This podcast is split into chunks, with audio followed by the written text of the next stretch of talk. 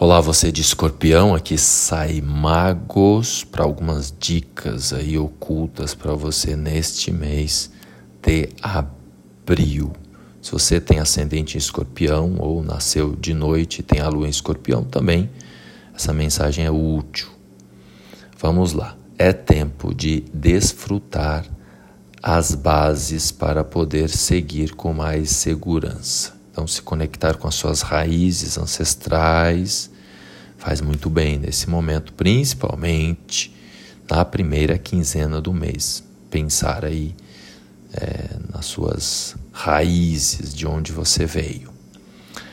A visão pode ser de longo alcance, mas a ação precisa ser local, no lar, na sua casa, nas suas bases.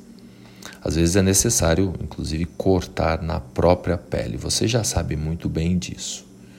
Questões do passado podem surgir para serem solucionadas. A solução sempre existe, apesar dos desafios, você sabe também muito bem disso.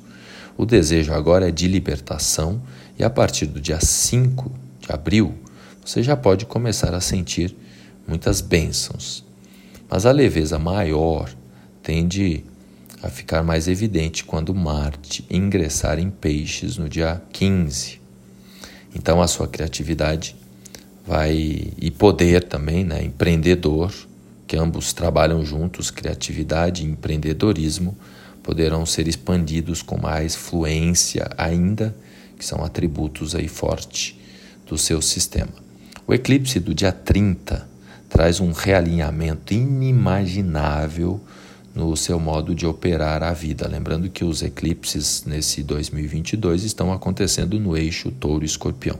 Então é importante se colocar numa posição de abertura para se adaptar a esta nova realidade.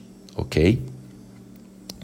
Lembre sempre de olhar o seu ascendente também, e se você nasceu de noite, o signo lunar, e compartilha esse áudio aí com a galera que você acredita que tem forte escorpião no mapa.